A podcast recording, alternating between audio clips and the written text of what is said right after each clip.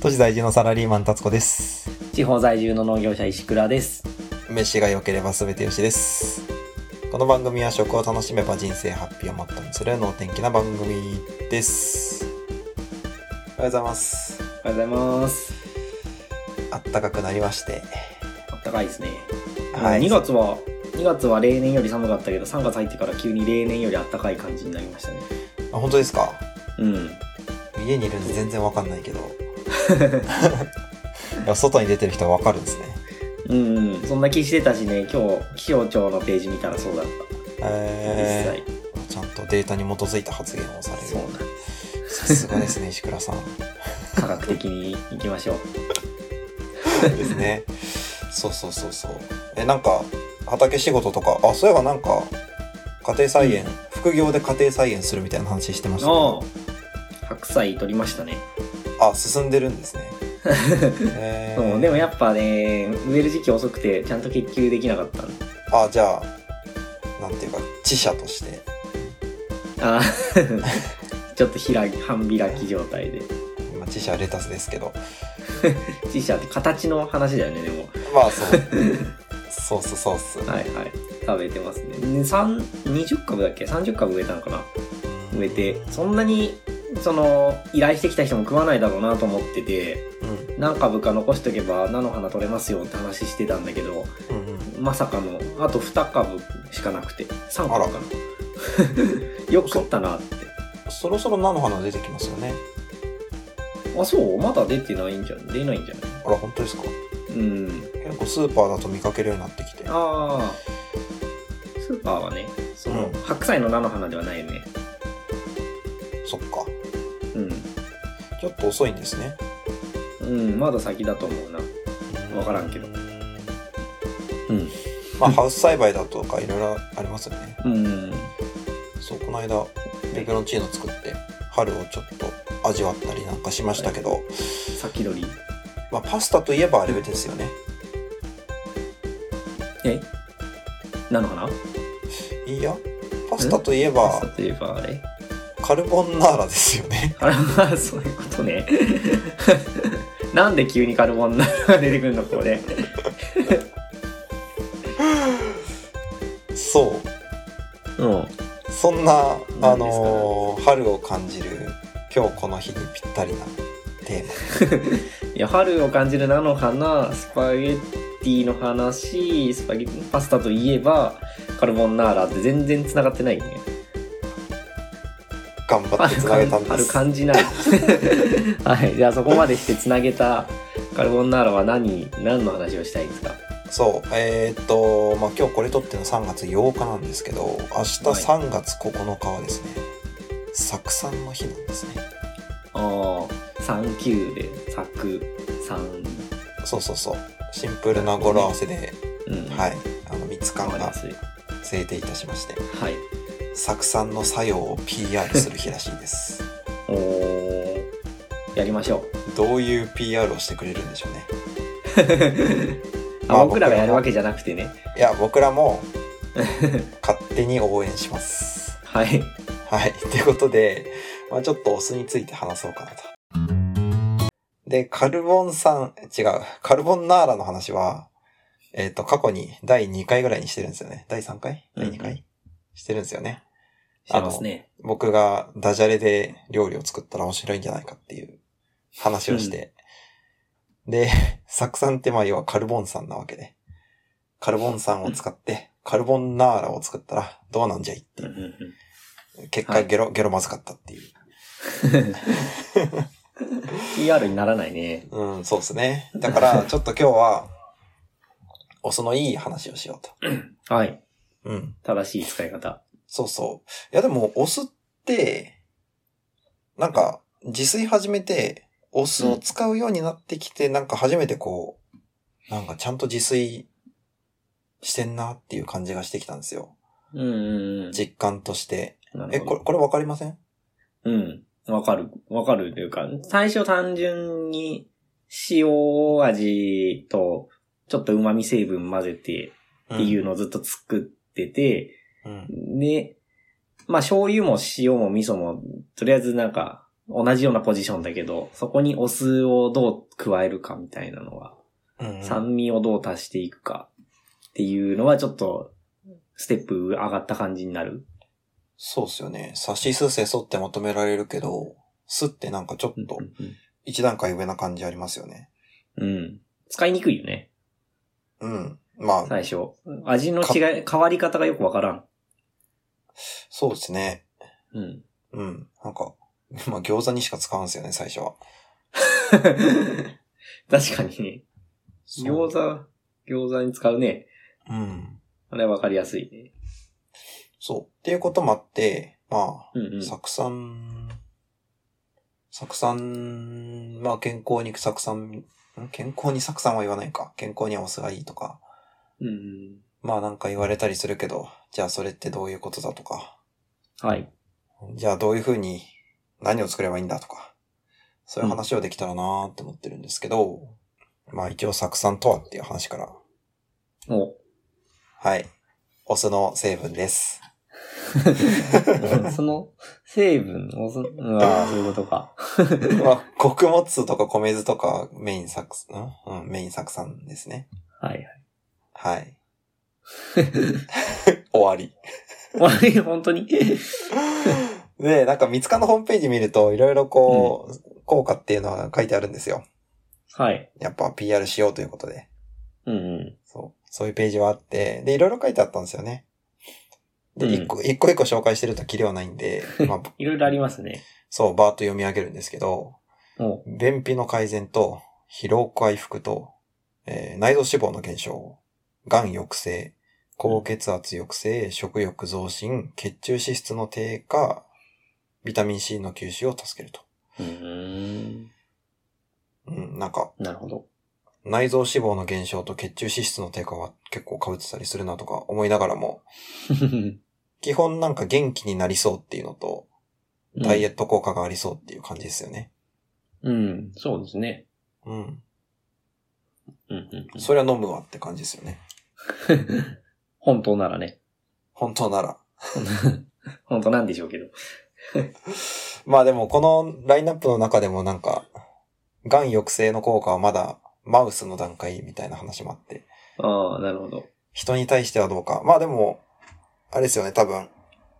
えっと、経験的に黒酢飲んでる地域の人は多分、がんの発症率とかが低いっていう意味合いで、うん多分こういう研究始まってると思うんで、はい、まあその辺はある程度正しいんだろうっていう感じなんですけど。いや、酢酸菌って、酢酸菌っていうか、お酢って歴史的なこと考えても結構面白くって、うん。やっぱ古いんですよね、歴史が。うんうん。簡単にできるしね。うん。そうそうそう。あの、あんまり知らない方も多いと思うんですけど、まあお酒から作られるは作られるんですけど、基本的に腐敗の最終段階っていうか、ど腐敗のどっかの段階でお酢は作られるみたい な感じですよね。はい。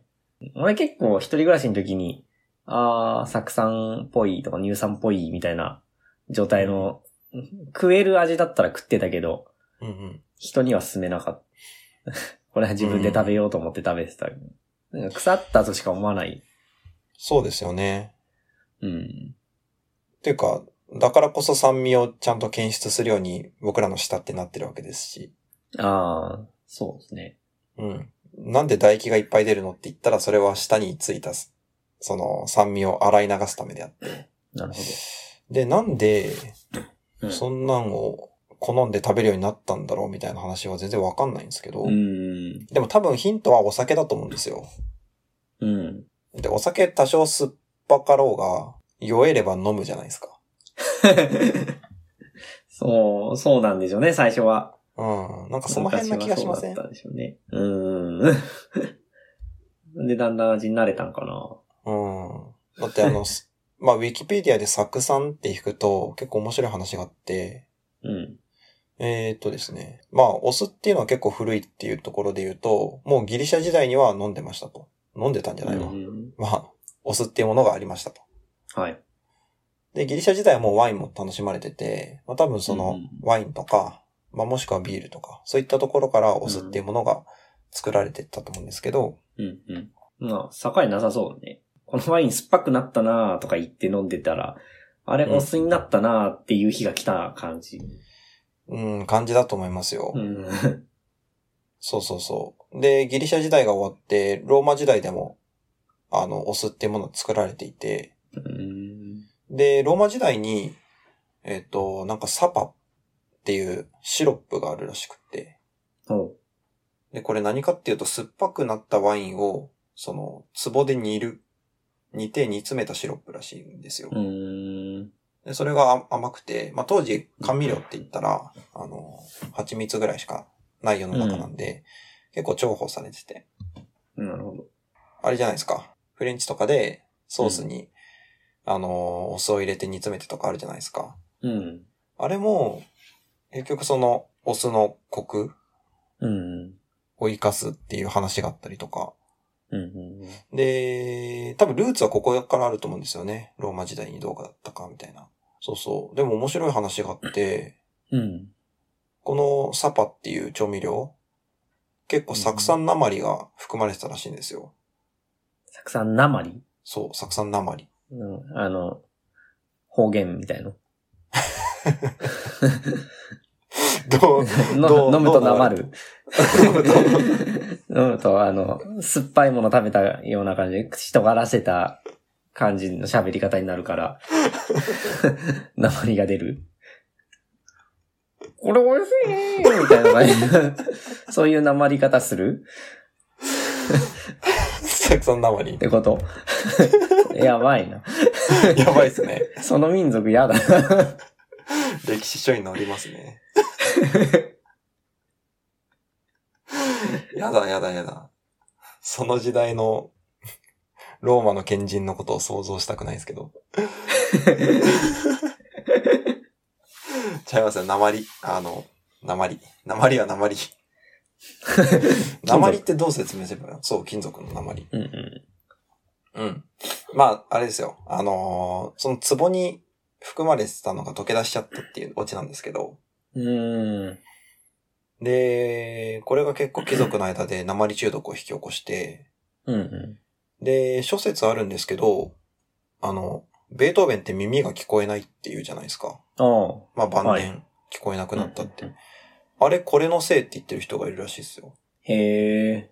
そうなそのう。なんかそのまあ時可代能の性があるって。うん、そうです、そうです。うんうんまあ実際、ね、だって、なんか、い 今更また解剖してみたいな話はできないわけそでう。だね。今なんかさっきの石倉さんの、 酢酸鉛の顔がフラッシュバックしちゃった。 顔か。つた伝わんないな、これ。 はい、今日もズームで話してますって いうところなんですけど。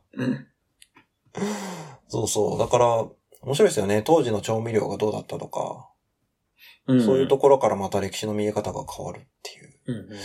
そんな話をしてるわけですが。そうですね。うん。まあ、お酢を使うとちょっと脱ビギナーですよねみたいなはい。話になってくるんですよ。はいはい。言ってましたね、さっき。そう。お酢をいろいろ使ってきましょうよ、と。そう。ちょっと蜜缶に媚び売ってきましょうよって いう。ね。とこおろな酢んですよ行くんですかお酢、酢酸で行くんですかうーんと、お酢の方が、言いやすいのでお酢にし ます。 そうね、そう。まあね。そう。あ のーそうそう、酢酸に絞ると、じゃあリンゴさんはどうなんですかとか、 あの、そう。他にク何エがあるン酸はどうなんですかとか、そういう話になってくるん で、そ他の酢の紹介はしない。う、他の酢、なんか、ちょっと整理しておかない。ああ、そうですね。よく使うのは、よまあく使酢うのは酸、、リンゴ酸クエン酸じゃないですかね、料理利用だと、ぐらいですかね。うん。穀物酢なのうん、まあ、穀物酢、米酢なのか、リンゴ酢なのか、 うん。まあ、レモン汁なのか。 はいはい。この辺ですよね、酸味を足そうと思ったら。そうだね。まあ、アルコール発酵したものから、さらに発酵、酢酸菌で発酵させたら酢酸ができて、うん。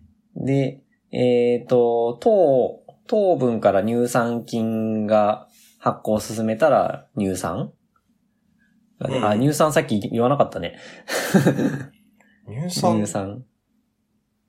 あ、そうですね。いや、 酸を全部洗ってこうと思ったらとんでもないことになっちゃうから。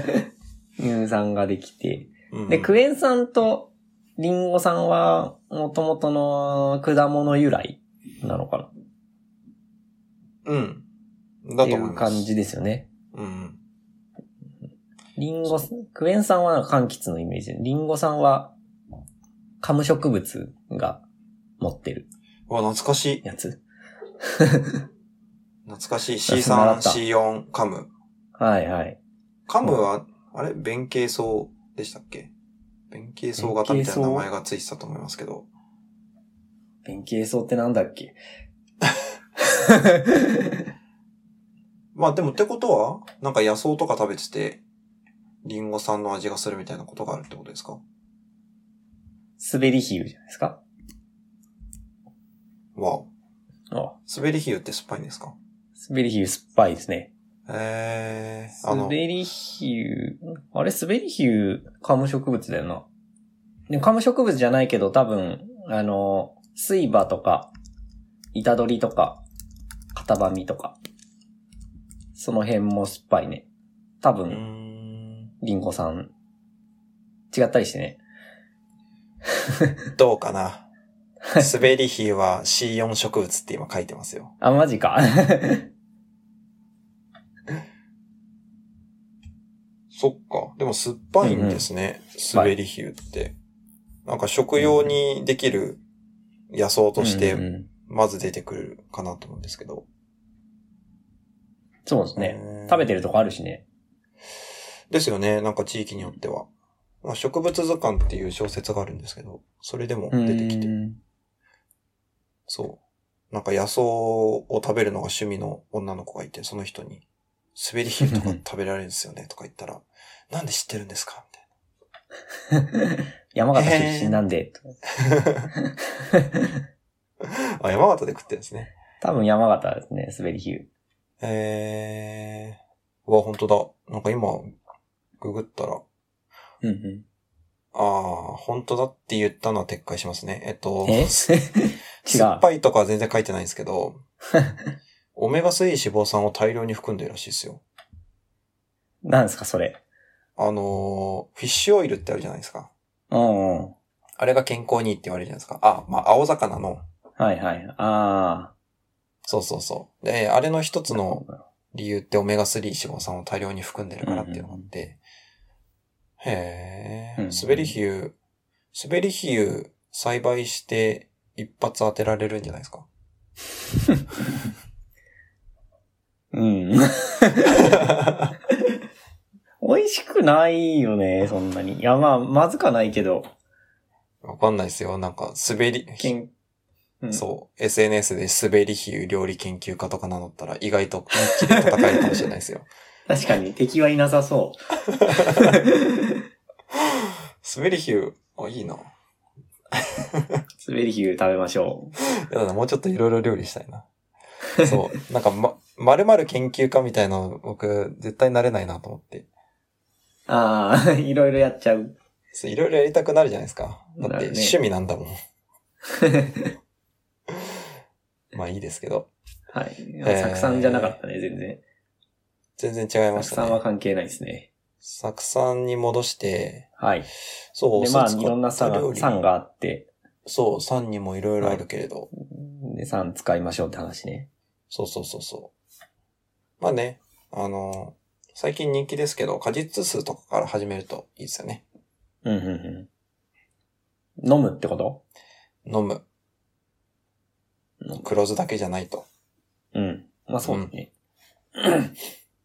あの、あれは、なんかさっきのさ、あのー健康効果のところで、疲労回復とか、うん、脂肪減少とかあったけど、まあその辺が結局、うんと、うんと、代謝の促進をする効果があるよっていう話でさ、うんうん。で、まあその、同じ話でクエン酸とかも、あのー、多分促進効果あるわけじゃないですか。まあ、そうですよね。糖の代謝で言った近らし、い。もろそうですよね。そうね。クエン酸回路そのクエン酸、クエン酸回路をうまく回すよっていう話だから、クエン酸回路に関わるやつみんな関わってくるんうん、で多しょうね、分、多多分分。酢酸もそうだと思うんですよね。うん。うんうん。そうそう。で、うん果実酢なんかは特に、あの、果実の糖とお酢ですから、うんうん。なんていうか、セットで糖も取れて、疲労回復にはもう、バッチグーで、うん。うんね。一時期風呂上がりによく飲んでたんですよ。おう。えっと、作り方も結構簡単で、あの、100均とかで密閉できる瓶買ってきて、で、だいたい3分割ですね。ブルーベリー、僕ブルーベリーでよく作ってて、あの、うんスーパーとかセブンとかで、セブンって言っちゃいけないですね。あのコンビニエンスストア で、えっと、はい。冷凍ブルーベリー買ってきて、そう差別いけないから。で3分の1ブルーベリー、3分の1氷砂糖、3分の1お酢ってイメージで、うん。えっ、と、そう。まずブルーベリーと氷砂糖を交互に積んでいくんですよ。はいはい。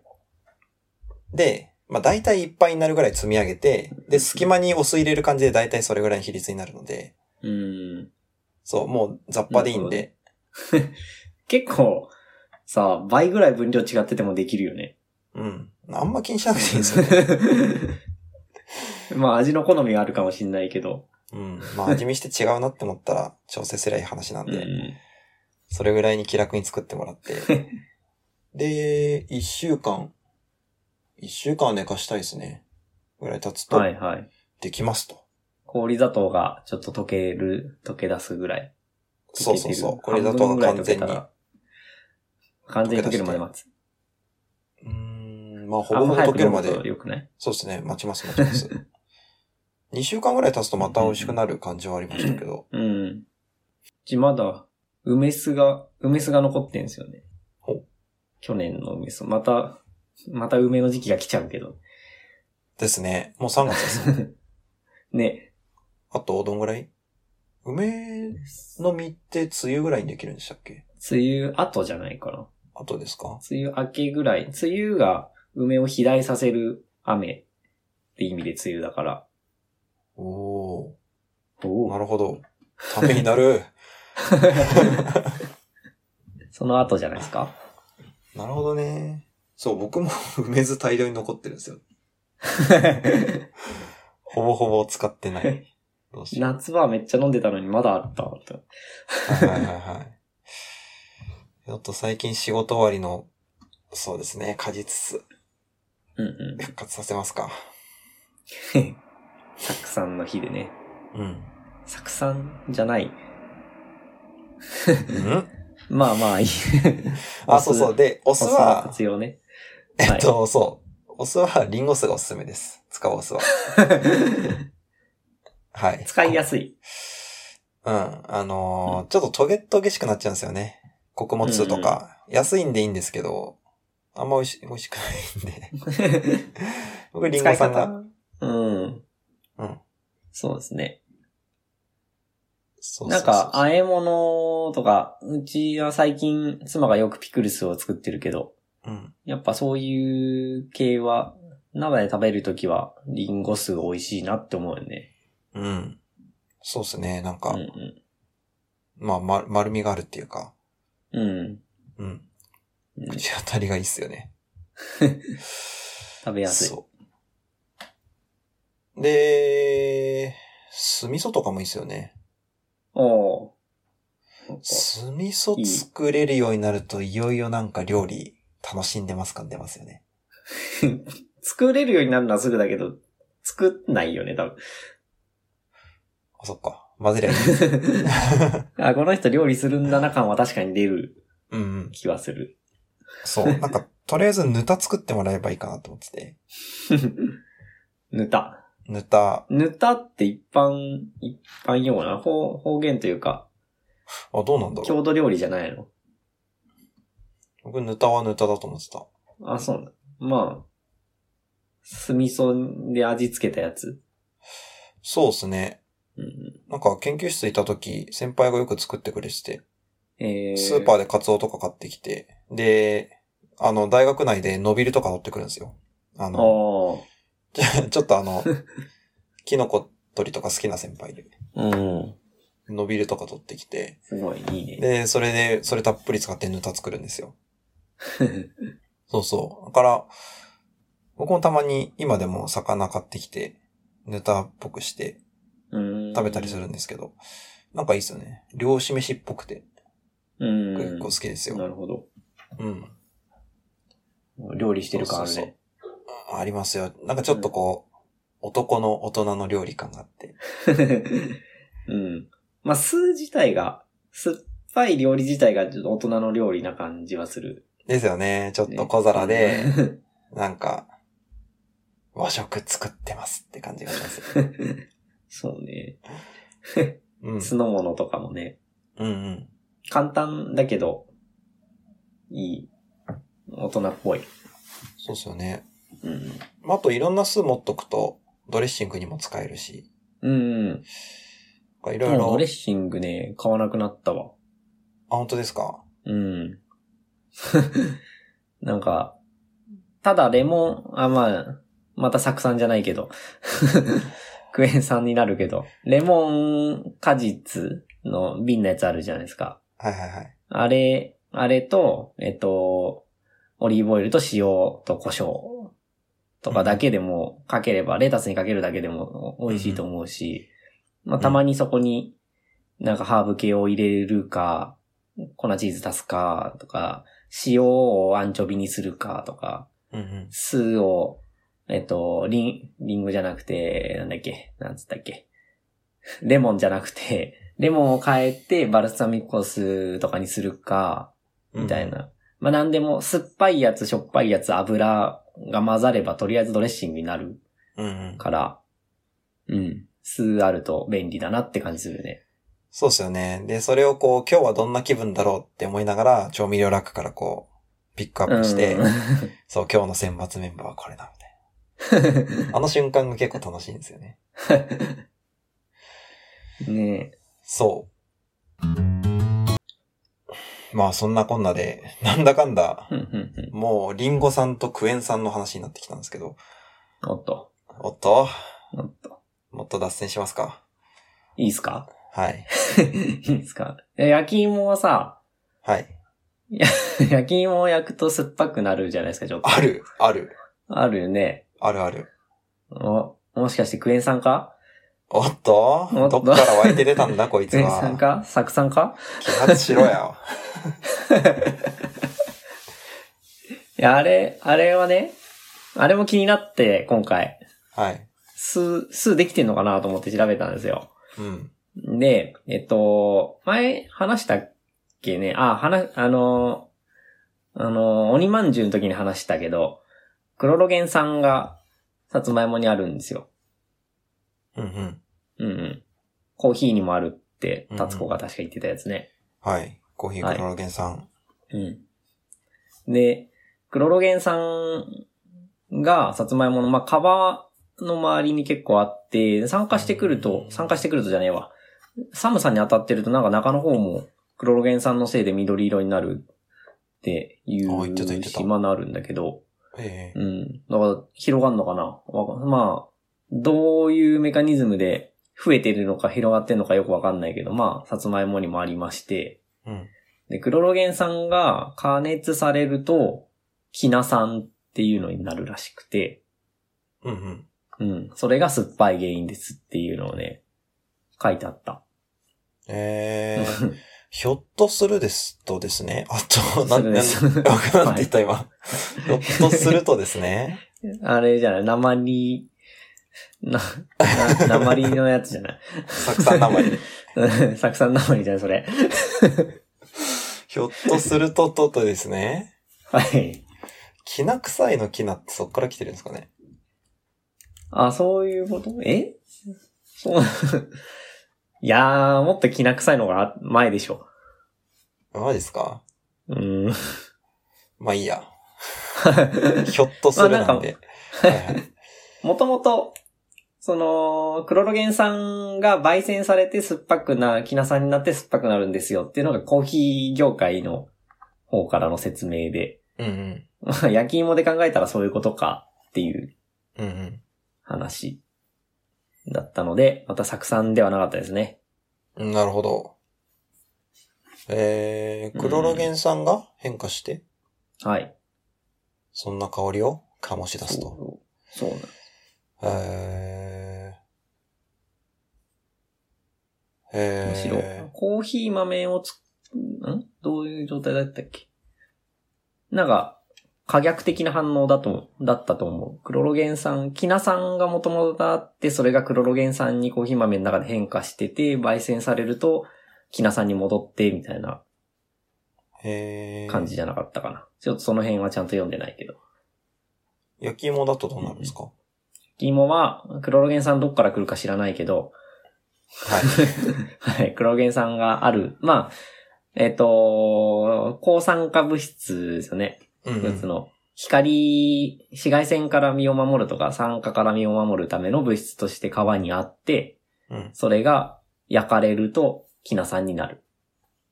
うん。それは焼き方で防げるとかではなくて、もう、うんうん。最初にクロロゲン酸が発生しちゃっている芋であることがちょっと原因になってしまっているってことですね。そうですね。へ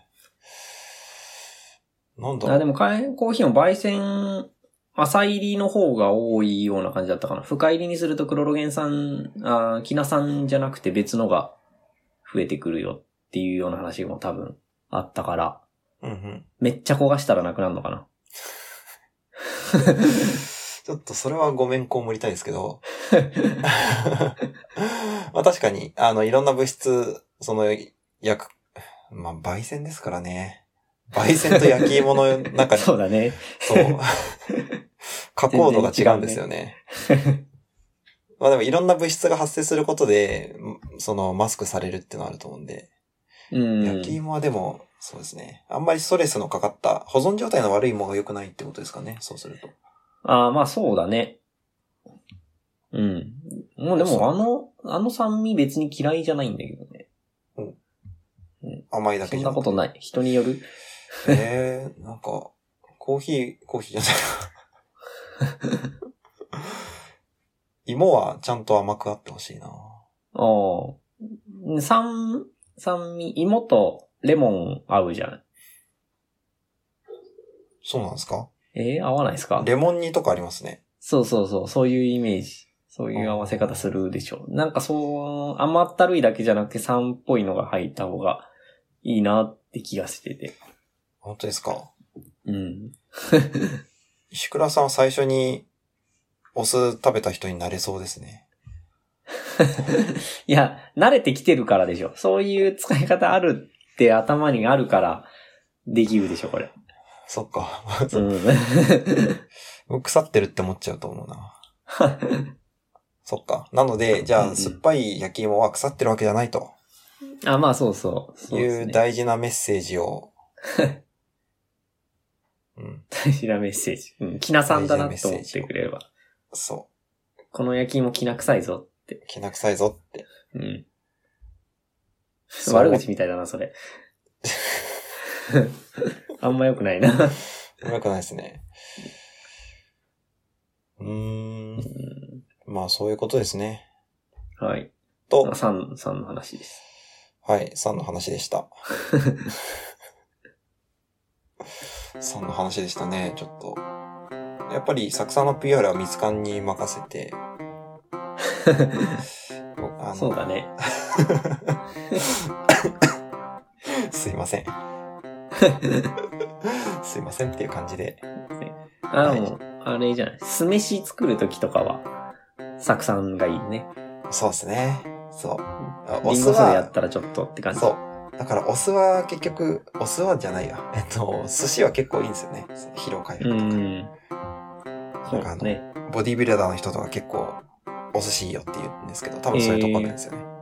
うん。タンパク質取れて、糖質取れて、糖質の吸収を促進する、お酢も取れるぜっていう感じです。は ぴったりですね。 い。ということで、じゃあ、寿司食って筋トレするっていうのが今日の結論で。すごい、取ってつけたよう な、た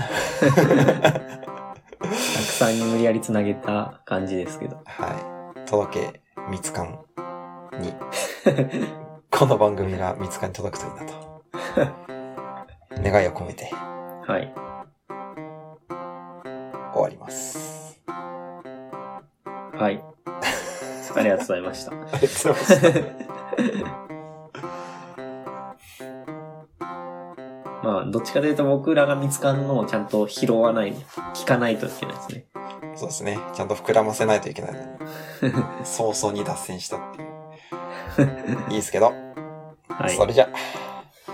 い。じゃあじゃあ。